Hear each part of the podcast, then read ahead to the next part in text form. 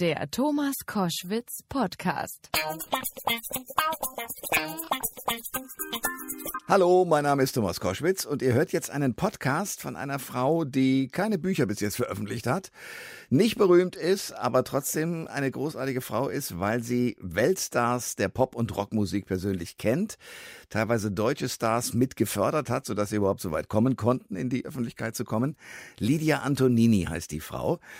Sie ist äh, lange Zeit bei HR3 als Musikredakteurin beschäftigt gewesen, arbeitet jetzt bei HR1 für Werner Reinke, meinen alten Freund, und sorgt dafür, dass der tolle Stars im Studio hat und äh, gute Musik sendet. Und Lydia Antonini müsste eigentlich, das habe ich ja schon mehrfach gesagt, ein Buch schreiben über das, was sie alles so erlebt hat. Und warum ich das denke, das erfahrt ihr in diesem Podcast. Ich verspreche euch jede Woche, es kommen spannende Gäste. Manchmal sind das berühmte Schauspieler, Politiker jetzt in diesen Tagen, Leute, die ein Buch vorstellen. Also alle haben ein Produkt. Die Frau, die ich heute vorstellen möchte, sollte endlich ein Buch schreiben, hat sie aber nicht gemacht. Wir kennen uns lange. Herzlich willkommen, Lydia Antonini. Dankeschön. Du bist äh, lange Jahre Musikredakteurin äh, bei einem Popsender äh, beim Hessischen Rundfunk in, in, in Hessen gewesen und ähm, hast dort eigentlich mit allen Superstars äh, und auch den kleineren zu tun gehabt. Und ähm, warum ich behaupte, du müsstest ein Buch schreiben, kann ich gleich beweisen. Sascha, der gerade The Masked Singer gewonnen hat, Ja. der als Dick Brave aufgetreten ist und so weiter, gibt ein Konzert in Frankfurt, in der Ja. Festhalle, glaube ich. Alte Oper was. Oder Alte Oper. Und hält mitten im Konzert das Konzert an. Und dann sagt er Folgendes. Dieses Lied möchte ich einer guten Freundin widmen, die heißt Lydia. Und äh, sie hat mich immer großartig unterstützt und dafür möchte ich mich bedanken jetzt an dieser Stelle. Das ist unglaublich. Ja, Wahnsinn. Wahnsinn. Was hast du mit Sascha zu tun, dass der sich so vor sein Publikum stellt und sagt, so, ich habe mich hier zu bedanken bei Lydia Antonini?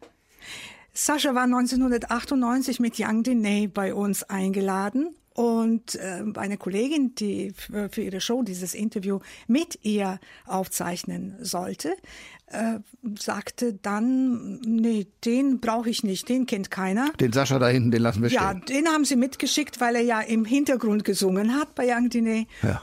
Und ich dachte mir, das kann man nicht machen. Und dann habe ich mich um ihn gekümmert. Ins Büro geholt, Kaffee gekocht, ein bisschen gefragt, was machen Mama und Papa und sowas. Aber du wusstest nicht, dass der mal ein großer Sänger werden würde. Nein, ich wusste gar nicht, dass er dann kurze Zeit danach sein erstes Lied veröffentlichen wird und später dann ein Lied macht, bei dem dann Young Diney im Hintergrund singt.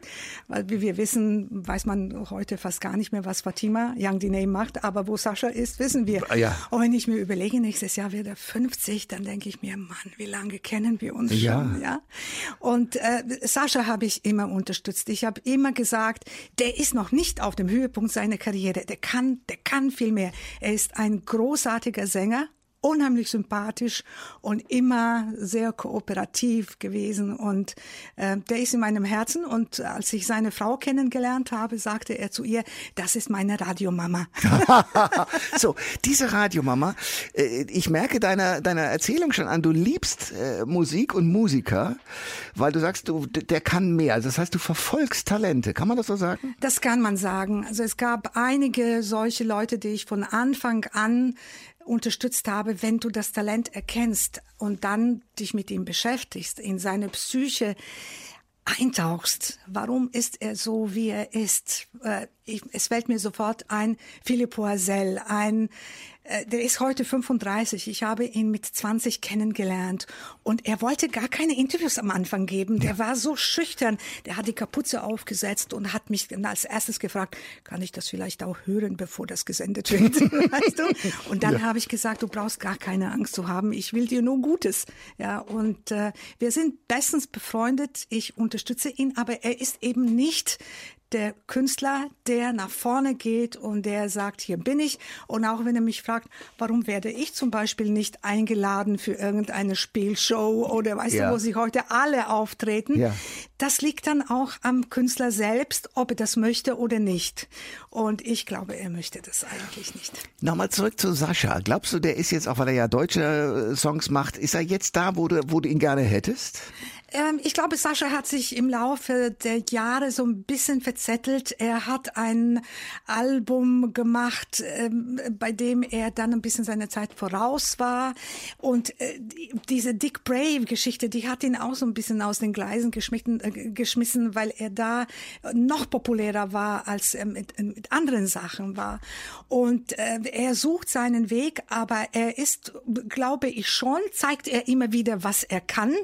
Und als Songschreiber müssen wir mit ihm auch noch mal rechnen, weil alleine vom Gesang werden sie alle nicht leben können. Nee. Du musst was geschrieben haben, damit die Tiere auch dann weiterkommen. Und da ist er auch sehr talentiert und da wird noch was kommen. Antonini, ich habe immer gedacht, das ist ein italienischer Nachname, aber das ist gar nicht so, oder doch? Meine Mutter war italienischer Abstammung, ja, ah, okay. und äh, sie kam aus Dubrovnik, also Adria. Da gab es viele solche Schicksale, äh, dass nach dem Zweiten Weltkrieg, als die Grenze zwischen Italien und dem damaligen Jugoslawien neu gezogen wurde und die Familie aus der Nähe von Trieste kam und so weiter. Und dann, ähm, ja, mein Vater war Ungar Okay. Und äh, ich bin in Novi Sad in Serbien groß geworden. Und wenn jetzt jemand sagt, sie ist Serbien, sage ich, huh, wie?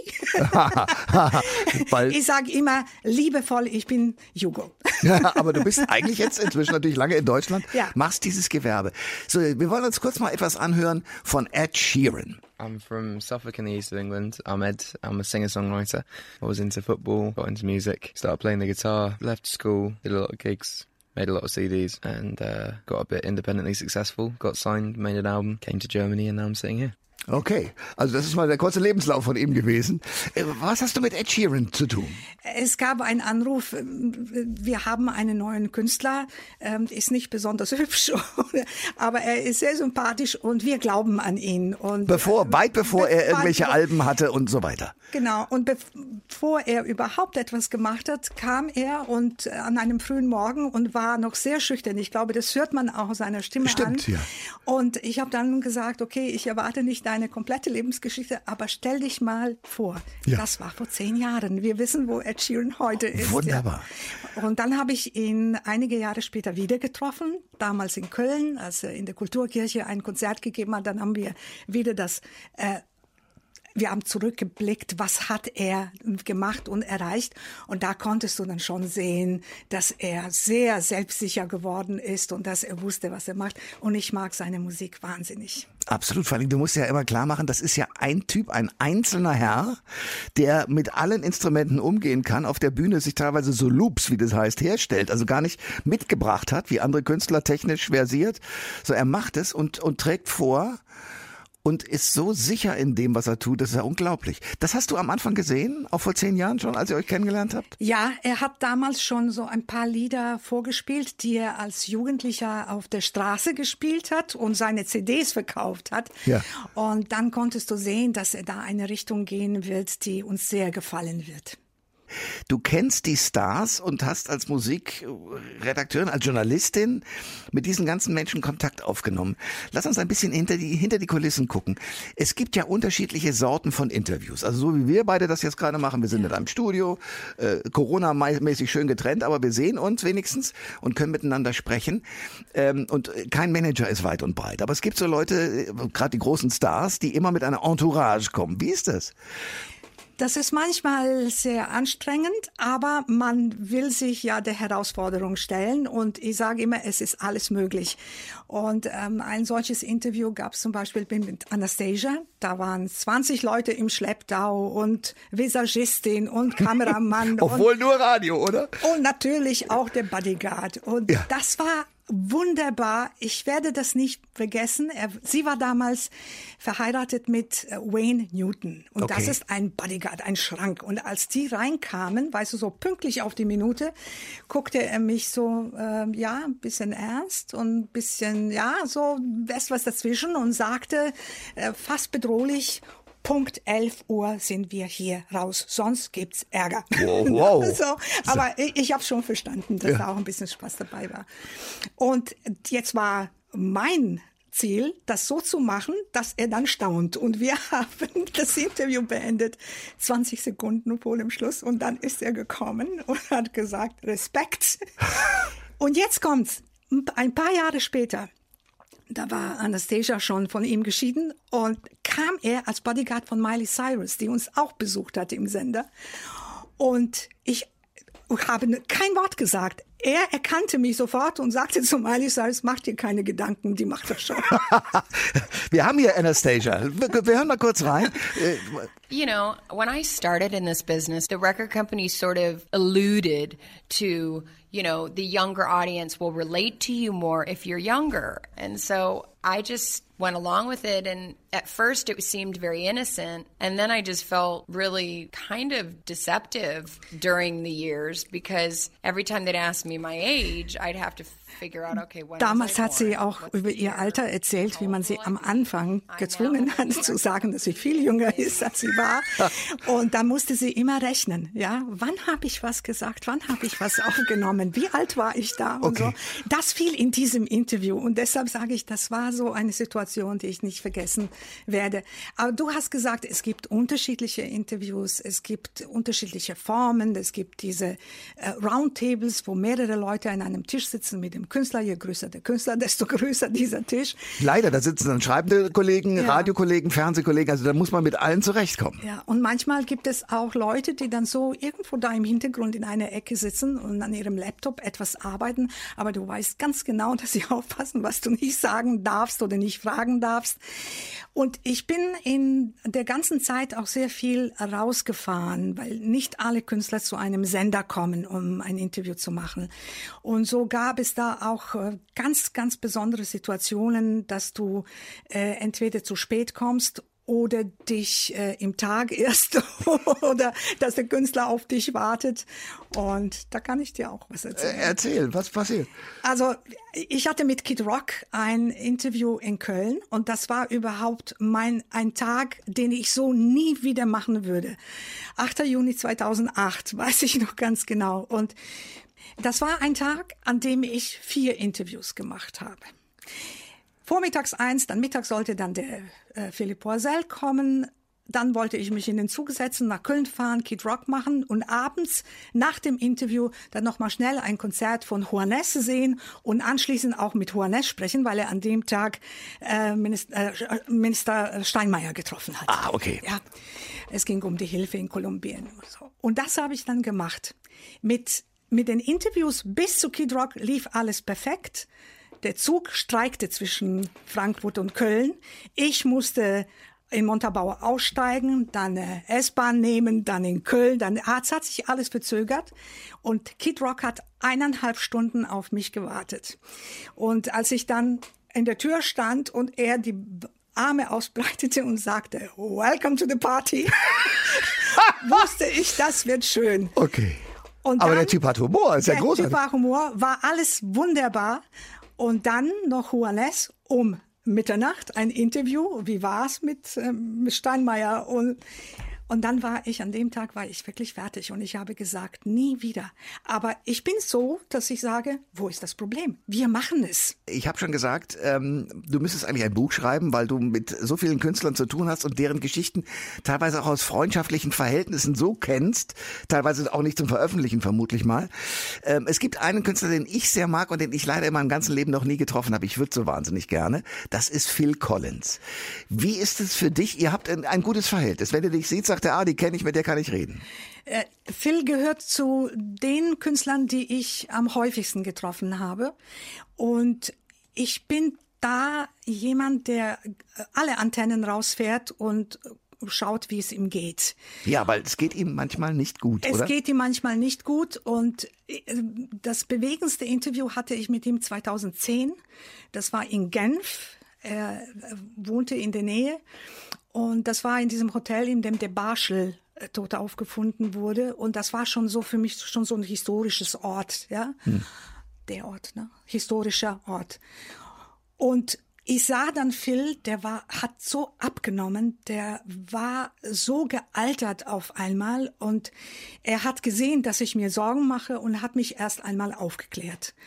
Hat sein Hemd ausgezogen, hat mir die Narben gezeigt, wie er diesen Nerv, äh, das Nervproblem hat mit dem äh, vom Hals runter in in die Hand, wo er dann gesagt hat, er kann nicht mehr richtig greifen. Damals hat man ihm die Schlagzeugstücke getaped, damit er sie in genau. den Händen halten Die Bilder kann. gibt's ja auch zum Teil im Video. Ja. Und dann hat er das alles erzählt und äh, von der Scheidung und von den Problemen und von, von der Einsamkeit. Und du machst so ein Interview, bevor ein Künstler das Album veröffentlicht, gerade bei seiner Plattenfirma, immer so vier bis sechs Wochen vor der Veröffentlichung. Ich bin nach Hause gegangen nach diesem Interview und habe zu meinem Mann gesagt, also wenn ich jetzt das senden würde oder eine, eine Boulevardzeitung anrufen würde, was er alles erzählt hat, würden wir Schlagzeilen machen.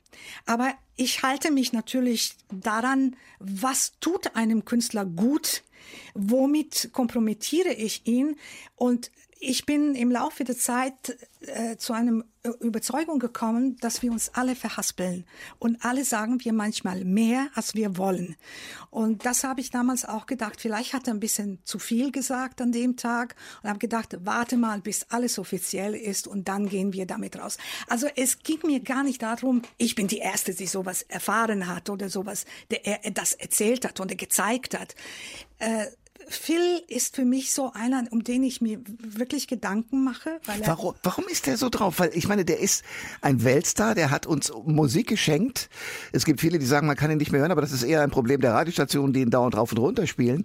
Aber er hat doch Genesis nach vorne gebracht, er sich selber. Er hat eine so unfassbare Karriere hingelegt. Kann der nicht entspannt auf seine Erfolge gucken? Ja, wir dürfen das vielleicht nicht so sehen, dass nur Radio schuld daran ist, dass man ihn gespielt hat. Er hat sie auch produziert, so Ja, dass es ne. uns gefällt. Äh, Ich glaube, das ist einmal äh, der Applaus. Das ist die größte Droge, die Künstler haben. Wir wissen, wie viele von ihnen sie sich zurückgezogen haben und dann zurückgekommen sind, weil sie das ja brauchen. Es gibt ja Künstler, die ihre Touren nicht beenden können, sondern noch ein Zusatzkonzert und noch ein Zusatzkonzert, weil sie sich das gar nicht vorstellen können, nach, nachdem dir tausende Menschen jubeln, dann allein im Hotelzimmer zu sitzen. Übrigens, Tim Bensko hat darüber ein tolles Lied geschrieben auf, Tim dem, Bendzko, letzten, ja. auf dem letzten Album. Ja. Genau über diese Situation. Wie nah lasse ich das an mich äh, rankommen, diese Begeisterung, oder bin ich von vornherein so ein bisschen äh, ähm, distanziert und Phil war immer einer von uns. Immer. Ich erinnere mich an die allererste Begegnung in der Festhalle im Backstage-Bereich, wo er mich gefragt hat, wie geht's mir und was mache ich persönlich, als dass ich ihn frage, Ja. wie war's und ja. Der fühlt sich nicht als Star, oder? Überhaupt nicht. Und äh, das sagt das am besten aus, was er mir bei einem dieser vielen Interviews gesagt hat, nämlich, dass er sich mittlerweile wie ein Stück Möbel, wie ein Möbelstück fühlt im Leben mancher Leute, obwohl er weiß, dass er sehr unterschätzt wird als Musiker. I kind of got to the point where I'm a bit of, I'm part of the furniture, you know, I'm, I'm an, an elder statesman, if you like. Okay. Ja, äh, man fühlt sich wie ein Möbel. Obwohl Ja. er Warum hat er das Gefühl, dass er unterschätzt wird? Weil er er kann doch unglaublich viel. Ich meine, ich, ich habe sein letztes Konzert gesehen, wo sein Sohn inzwischen am Schlagzeug sitzt, ähm, in Berlin. Wenn du dem allein zuguckst, wie auch er, Mike Rutherford von Mike and the Mechanics und natürlich Genesis Mitglied, kam dann nochmal auf die Bühne, weil äh, Mike and the Mechanics waren die Vorgruppe, wie die beiden da auch zusammengespielt haben, mal eben, da ist man doch hin und weg. Dass er das, dass er das selbst aber gar nicht so wahrnimmt, finde ich interessant. Ja, die Geschichte seiner Ehen ist auch eine sehr traurige. Die äh, Geschichte als ähm, Vater, er hat immer gesagt, er hat als Vater versagt. Er ist Vater von fünf Kindern und äh, sein Sohn Simon hat eine ganze Weile in Frankfurt gelebt. Er kam ja auch sehr häufig nach Frankfurt, so inkognito, um ihn zu besuchen. Und er wollte das bei dieser dritten Ehe richtig machen. Er wollte es wirklich richtig machen. Zeit wie schief nehmen ist das und so. gegangen, ja. Und wie schief ist das gegangen? Aber ich werde nie vergessen, wie er dann gesagt hat, was ihm Sting einmal gesagt hat. Du kennst eine Frau erst dann, wenn du sie vor Gericht triffst. Ich habe am Anfang der Sendung gesagt, die Frau sollte ein Buch schreiben. Und wenn ich mir jetzt so den Verlauf der Sendung bis jetzt anhöre, von meinem geistigen Ohr, muss ich sagen, es wird dringend Zeit, weil du kennst alle, hast sie alle irgendwie getroffen. Und zwar von Eric Clapton, Chris Isaac. Wir haben gerade über Phil Collins gesprochen, über die deutschen Künstler, äh, die dich sehr ins Herz geschlossen haben. Erklär mir, was ist deine Liebe und wann hat die angefangen zu dieser Musik und zu diesen Künstlerinnen und Künstlern? Sehr früh, sehr früh. Ich war noch ein kleines Mädchen. Meine Mutter hat gearbeitet. Ich war alleine zu Hause und sie hat mir immer das Radio angemacht, damit ich mich nicht alleine fühle. Wo war das? Äh, das war in Novi Sad. Okay. Und äh, das war für mich damals eine unglaubliche Vorstellung. So, wenn ich die Augen geschlossen habe und mir das alles äh, angehört habe. Und irgendwann war mir klar, ich möchte wissen, wer diese Leute sind. Wer singt denn da? Was singt er da? Und äh, für mich sage ich immer, mir ist es nicht egal, was ich esse. Also ist es mir auch nicht egal, was ich höre. Ich will mehr darüber wissen. Und ähm, in, mit 15 war ich so ein kleines Problem in der Schule. Ich habe damals ähm, ein so ein kleines Transistorradio mit äh, einer Schnur äh, und einem kleinen äh, Hörer, Kopfhörer Ja. ins Ohr. Möglichst gepackt. unsichtbar und hast dann immer- unter den langen Haaren und dann die Hand so drauf und die haben mich dabei erwischt Wie du im Unterricht Radio wie ich gehört im hast. Unterricht Eine Radio gehört habe. Ja. Und, äh, und dann haben sie meine Mutter geholt und äh, haben mir gesagt, wir müssen mit ihr jetzt was machen. Ja, sie ist eigentlich gute Schülerin, alles gut, aber was das betrifft, müssen wir was machen. Und dann haben sie gesagt, es gibt ein Jugendradio in der Stadt und da gehst du hin und versuchst es In Novi Sad. in Novi Sad. Und damals war das Festival in Sanremo, das war das allergrößte, was es gab. Bobby Solo, Gilola Cinquetti und äh, äh, Tony Renis und alles, was es da gab. Und äh, dann habe ich schon damals angefangen, mir das genau anzusehen im Fernsehen und habe es am nächsten Tag dann im Radio erzählt, was ich gesehen habe. Aber es gab einen DJ, damals, der gesagt hat, die hat überhaupt kein Talent, die kann das überhaupt nicht machen. Ja? Und das hat mich dann schwer getroffen, aber ich habe dann weitergemacht und weitergehört.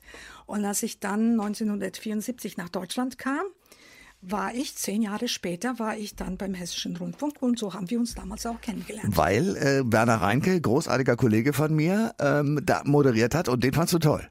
Ich, äh, er war der Einzige, den ich kannte dich ja zwar auch und ich habe Aber ja ich war ja der Junge dazwischen. Du warst noch der Junge, aber ich habe mir das auch so vorgestellt, wie du aussiehst. ja, Also- und warst bitter enttäuscht, als du mich das erste Mal gesehen Nein, hast. war ich nicht, aber an Werner habe ich, die Hitparade war natürlich Ja. äh, der Hammer überhaupt.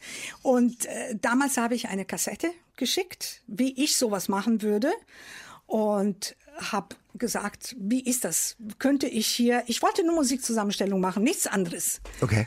Das war 84 und da habe ich angefangen und äh, zehn Jahre später hat dann eine Kollegin äh, gesagt, sie möchte keine Interview mit Joshua Caddison machen und äh, Joshua Caddison landete in Frankfurt Der mit Jesse einen Riesenerfolg hat. Genau, da war das noch kein Hit. Ja. Und äh, er landete in Frankfurt und sein Betreuer rief mich an und sagte, bitte hilf mir. Wie soll ich ihm das erklären? Wir sind aus Los Angeles nach Frankfurt gekommen, nur um dieses Interview zu machen. Und dann fahren wir weiter. Und dann habe ich gefragt, wie viel Zeit habe ich? Er sagte, ja, wie lange dauert die Fahrt vom Flughafen zum Hessischen Rundfunk? Und ich sagte, 20 ja, okay, Minuten. 20 Minuten. Ja. Und dann habe ich in der Zeit mich vorbereitet, habe in das Album geguckt und sehe, ah, da ist die Rede von der Katze. Ich hatte eine Katze. Seine Mutter war vorher gestorben. Meine Mutter war auch kurz davor gestorben. Und dann habe ich geguckt, wer singt da mit? Tess- Tessa Niles und die kenne ich von Clapton und so. Und habe ich gedacht, irgendwie wird das klappen. Das war das Interview, das sozusagen alles geebnet hat. Es hat nur 15 Minuten gedauert. Ich hatte es mit so einem Sony-Aufnahmegerät gemacht. Und der hat mich zum Essen eingeladen. Und sechs Monate später hat sich Jesse über 250.000 Mal verkauft. das war die Geschichte. Das gibt eine Geschichte. Fahr in Urlaub von den Ärzten. Sagt folgendes. Stimmt es, dass dieser Song es eigentlich fast gar nicht ins Radio geschafft hätte? Ja, das ist Lydia Antonini zu verdanken. Die sitzt im HR bis heute, eine enge Freundin der Band. Äh, Sie hat damals einen Rundbrief geschrieben, weil Mails gab es damals noch nicht, wo sie schrieb, normalerweise kann sie mit Fäkalsprache auch nichts äh, anfangen. Arschloch. Aber in diesem Fall geht das in die richtige Adresse und sie spielt den Song. Und dann haben wohl mehrere Leute gesagt, also wenn Lydia Antonini das sagt, Lydia Antonini muss man dazu sagen, ist eine Grande Dame des Radio. Also sie- über jeden Zweifel erhaben. War sie ab da eine enge Freundin der Band oder? Nee, wir haben uns dann schon kennengelernt da, darüber. Also irgendwann Ah, hat uns ja. erzählt, das war übrigens die Frau und wir so, aha, wow, hm. Und jetzt mittlerweile ist sie halt wirklich eine enge Freundin. Also erzähl, um was ging es? Es ging damals, äh, 1993, äh, haben die Ärzte, nach fünf Jahren haben sie sich wieder zusammengefunden. Sie haben eine Plattenfirma gesucht. Äh, Gab es diese berühmte Annonce, die Ärzte suchen eine Plattenfirma. Und sie haben einen Vertrag bekommen und das war die erste Single, die sie dann veröffentlicht haben. Und der Titel lief überhaupt nicht im Weil Radio. er hieß? Weil da äh, das Schrei nach Liebe und weil da das böse Wort Arschloch vorkommt. Und ich habe es verstanden, worum es da geht. Damals gab es Übergriffe auf die Asylanten. Äh, in Hoyerswerda war, äh, also war wirklich eine schlimme Situation. Und die Ärzte haben darüber ein Lied gemacht, eben dieses Schrei nach Liebe, in dem es heißt, zwischen deinen Kuschelrock-LPs stehen dann die Stiefel und, äh, ja, und das ist ein stummer Schrei nach Liebe. Jede Gewalt ist irgendein Schrei nach Aufmerksamkeit nach Liebe. Ich habe das soweit verstanden und habe mich tagelang damit beschäftigt und habe das dann auch meinem Mann erzählt. Ne? Und der hat mir dann geholfen, diese Moderation zu schreiben. Ich wollte eigentlich nur eine Moderation dazu. Wie würde ich das dem Hörer erklären, warum er, warum die Ärzte da Arschloch singen? Und äh, dann kam das so gut an, die Leute haben darauf reagiert und dann habe ich gedacht, okay, ich kenne ein paar Leute beim Radio, ich schicke denen das und sag, denkt mal drüber nach, ob man das doch spielen sollte. Und die haben es dann gespielt und das Ding äh, ist ein großer Hit geworden. Und so haben wir uns dann kennengelernt und seitdem kennen wir uns und haben zu jedem Album und zu jeder Tour immer was gemacht. Und immer wenn ein Buch rausgekommen ist über die Ärzte, steht das da drin, die Geschichte über die Stein nach Liebe, weil das war ja eigentlich das Comeback. Wer hat dich denn in all den Jahren eigentlich am meisten fasziniert? Manchmal denke ich immer das letzte Interview, das ich Ich- gemacht ich glaub, habe. ja, ja, ja. Weil da denkt man am, am meisten äh, darüber nach. Aus meiner Kindheit natürlich war es Paul McCartney, den ich äh, bei so einem großen Tischinterview treffen durfte. Wie, wie ist der? Das war großartig. Also ich bin ja sofort so aufgestanden und er sagt, don't get up, don't get up. Oder Mick Jagger. Ja, Was fragst du einen Mick Jagger, der nun seit wie vielen Jahren Interviews macht und der alles Mögliche gefragt wurde? Wie gehst du damit um? Und, wie bist du umgegangen? Aber äh, war locker. Also ich habe gesagt, stell dir vor, wir gehen zusammen essen. Was wollen wir essen? Und dann hat er mir erzählt, wer mit Lenny Kravitz essen war und so. Also war wirklich sehr spontan und sehr schön. Eric Clapton vielleicht auch, weil er da auch ein bisschen mehr erzählt hat, als er eigentlich wollte. Ähm, da ging es um seine Familiengeschichte, die noch nicht so bekannt war und ähm, ähm, die Suche nach seinem Vater, ähm, äh, der nach Kanada nach dem Krieg gegangen ist und Clapton hat ihn nie kennengelernt. Äh, inzwischen gibt es eine Autobiografie, in der das alles steht, aber damals war das so eine Geschichte, die mich auch tagelang beschäftigt hat. Äh, Keith Urban fand ich großartig. Ähm, und das Interview, bei dem ich so wirklich kalte Füße bekommen habe, war Kevin Costner. Der hat ja auch Musik gemacht. Ja. ne? Der hat ja auch seine Alben gemacht. Und dann äh, sollte ich nach Jüchen. Hast du jemals Jüchen gehört? Nein. Jüchen liegt zwischen Köln und München-Gladbach. Und äh, ich sollte dahin und da äh, ist nämlich ein großer Hersteller äh, Zubehör für Motorräder und der ist ja ein großer Ja. Motorradfahrer. Also und dort gibt es eine kleine Halle, 500 Leute sollte spielen und da machen wir also das Interview und ich habe mich mm, großartig vorbereitet, komme da an, nein, Kostner hat sich entschieden, der bleibt in Düsseldorf. Also von Jüchen nach Düsseldorf. Endlich bist du im Hotel und da ist ein Kameramann, der alles festhalten will. Und Kostner sagt als erstes, Filmen Sie, filmen Sie, geh um sich herum, mach sie nervös. oh Gott. Okay. Dann nahm er mich mit in, den Arm und äh, weißt du, er Kaschmir-Pullover, bestens riechend, also wunderbar. Kevin Costner. Und äh, da habe ich dann die kalte Füße bekommen, als ich auf meine erste Frage eigentlich eine Antwort auf weitere zehn Fragen bekommen habe. Denn nämlich ein, ein Schauspieler wie Kevin Costner, der gibt die Interviews ganz anders. Er wartet nicht darauf, dass ich frage, wann hast du mit Musik angefangen, wie viel Gitarren hast du, wann hast du angefangen, Gitarre zu spielen. Er sagt das alles in einer Antwort. Und dann habe ich das gemacht. Ich habe zehn Gitarren und was. Ja, ja. Und da habe ich, in, zum Glück habe ich ja ein bisschen noch im Kopf gehabt. Mein Katalog der Fragen ist mir nicht ausgegangen. Beruhigend, aber ich kann das nachvollziehen. Und dann zwei Jahre später war er dann wieder in Deutschland und dann haben wir uns wieder getroffen. Und dann war das immer schön. Das ist für mich dann eine Bestätigung, irgendwas ist gut gelaufen. Ja. Lydia Antonini, die Musikjournalistin, die Musikliebhaberin, die sich äh, was in dieser heutigen Zeit ja eigentlich fast schon ganz ungewöhnlich ist, mit, mit Texten und mit Musik tagelang beschäftigt und äh, dich treibt das um. Äh, und das merken die Künstler, die ja in ihrer stillen Kammer im Zweifel sitzen. Ähm, also ich durfte ja auch den einen oder anderen schon befragen und die dann also auch, bis das Werk endlich da ist, kämpfen. Und ähm, dann wird es gespielt, aber von vielen ja, und ich muss zugeben, von mir auch manchmal nur sehr oberflächlich wahrgenommen. Und du kniest dich da richtig rein. Das vermutlich ist ein, ein Geheimnis, warum du erstens sehr ehrliche Antworten kriegst und zweitens äh, mit vielen Menschen inzwischen auch mit vielen Künstlern und Künstlerinnen befreundet bist erzähl mir mehr zu Gary Barlow. Take That. Riesennummer. Und dieser Typ ist ja eigentlich, wenn man genau hinschaut, der musikalischste und beste von der ganzen Truppe. Gary Barlow kam mit Take That. Robbie war damals 16. Die kamen zu uns ins Büro, waren so blond gefärbt und wie ein Sackflöhe. Und sie sollten uns was vorsingen, damit wir sagen, oh, da kommt eine Gruppe auf uns zu. Da haben wir uns kennengelernt und dann mittlerweile viele Male getroffen immer woanders, immer an einem anderen Ort, aber nach kurzer Überlegung, ah ja, dich kenne ich schon. Mhm. Ja. Und 2006, nachdem Tick That wieder zusammenkamen, war Gary Barlow da und ich fragte ihn nach dieser ganz besonderen Situation in seinem Leben, wie war das? Und es war spät abends, als er das erzählt hat. Und dann erzählte er diese Geschichte, wie er nach seinem ersten Soloalbum lief alles prima. Das zweite Album war dann ein Flop.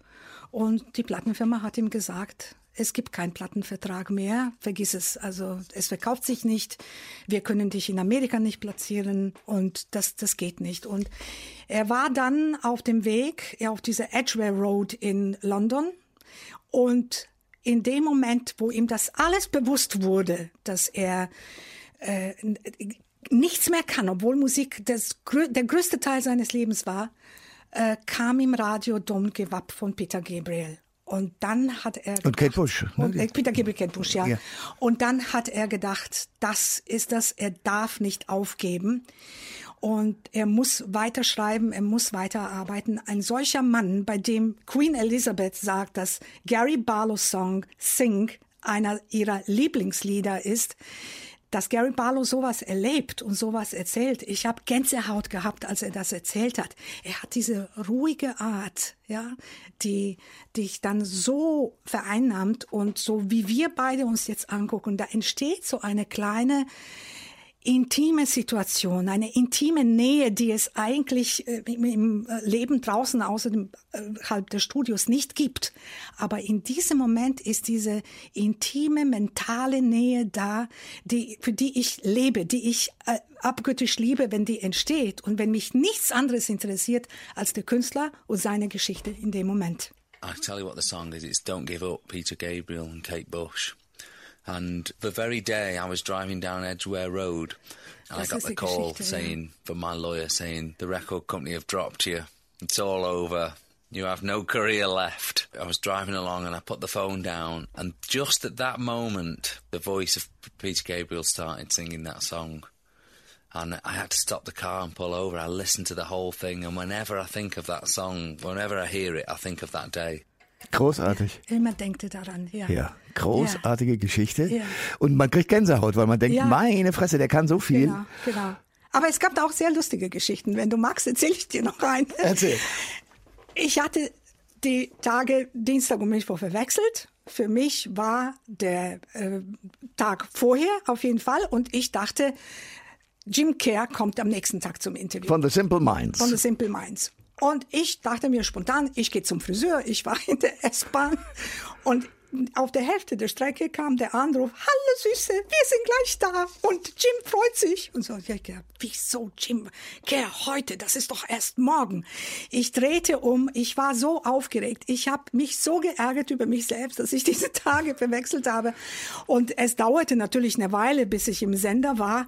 Und äh, Jim Kerr und seine Betreuenden warteten schon zehn Minuten und er sagte, geh erstmal was trinken und komm erstmal da äh, ein bisschen runter. Und das haben wir dann gemacht und um mich weiter zu beruhigen, erzählte er mir seine Geschichte.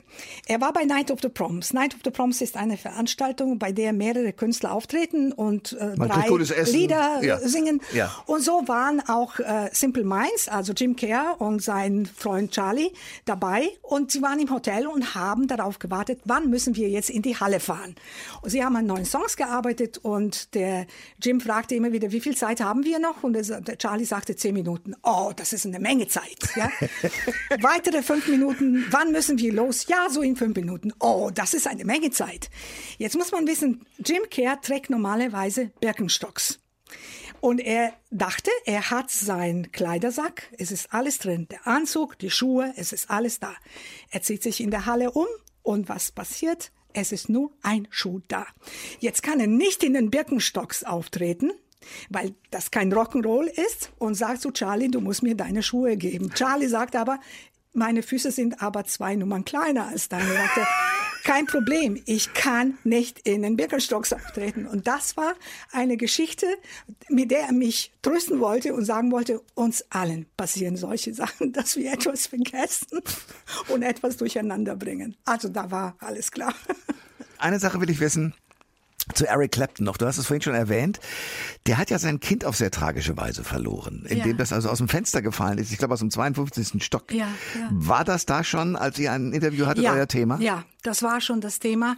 Dass er in einem Moment dann gesagt hat, dass manchmal, wenn er so mit jemandem spricht, er sich fragt, was würde jetzt passieren, wenn die Tür aufgeht und sein Sohn steht drin? Wow. Ja. Wie würde er aussehen? Wie, was würde er sagen? Wie würde seine Stimme klingen? Ich glaube, da hat er sich wirklich übertroffen, als er dieses Lied Tears in Heaven geschrieben ja, hat. Ja, wie, wie, hat er das hingekriegt? Ähm, es gab nur eine Möglichkeit, oder sagen wir mal die Möglichkeit, das Lied zu schreiben, das musikalisch zu verarbeiten.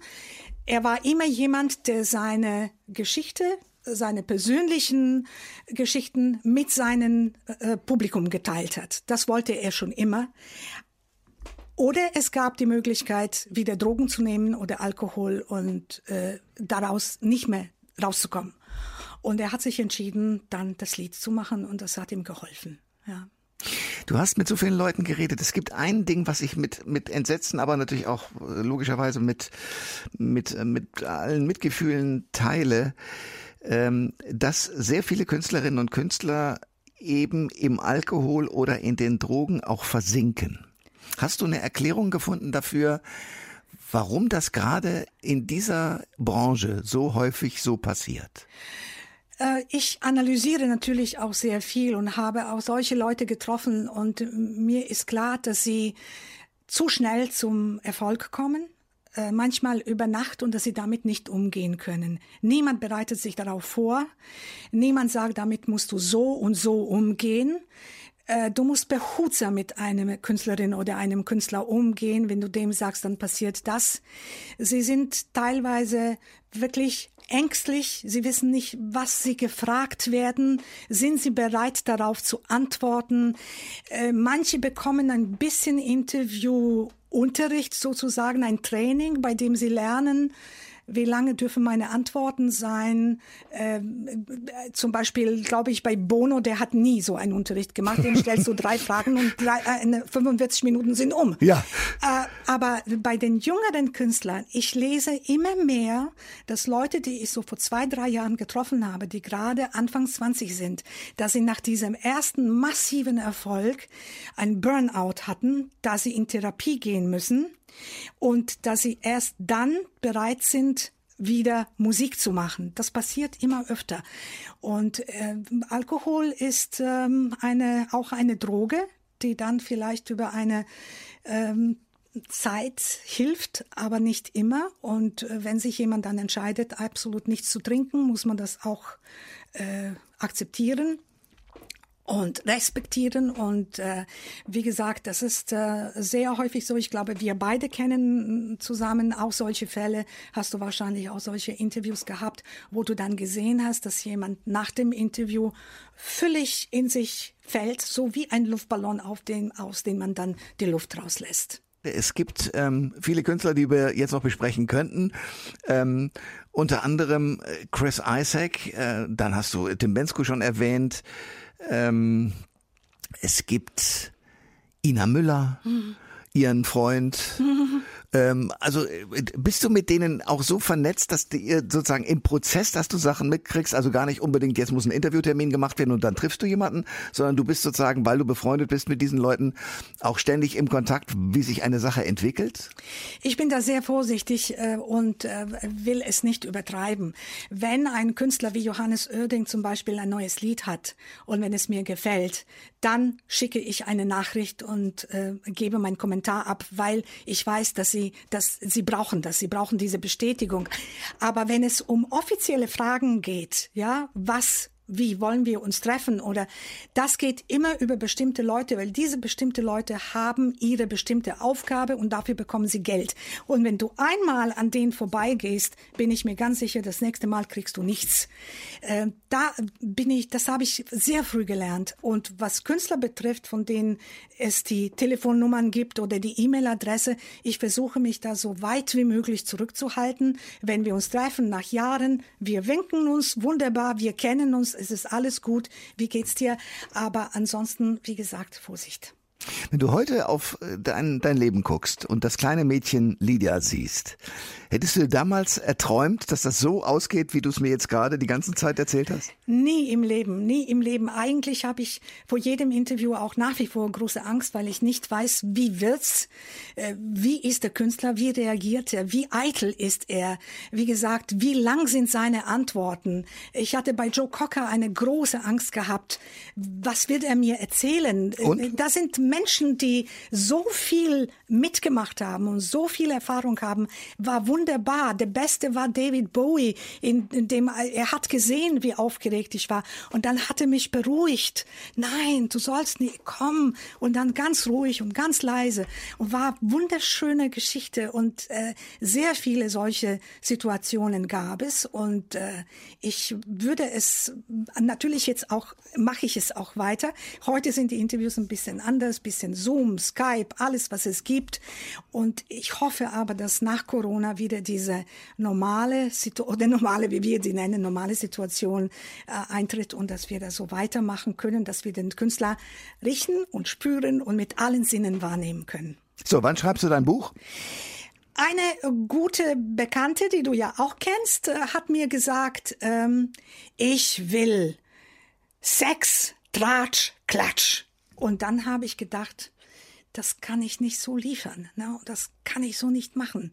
Und äh, inzwischen habe ich halt so eine andere Idee. Ich habe einen guten Freund, Thomas Steinberg beim äh, SWR, der jedes Jahr ein Buch schreibt, äh, Geschichten hinter den Songs. Und der sagt immer, Lydia, mach's, ich, mach es, mach es.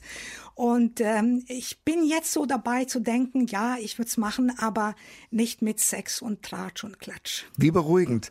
Lydia Antonini, danke für deinen Besuch. Danke dir.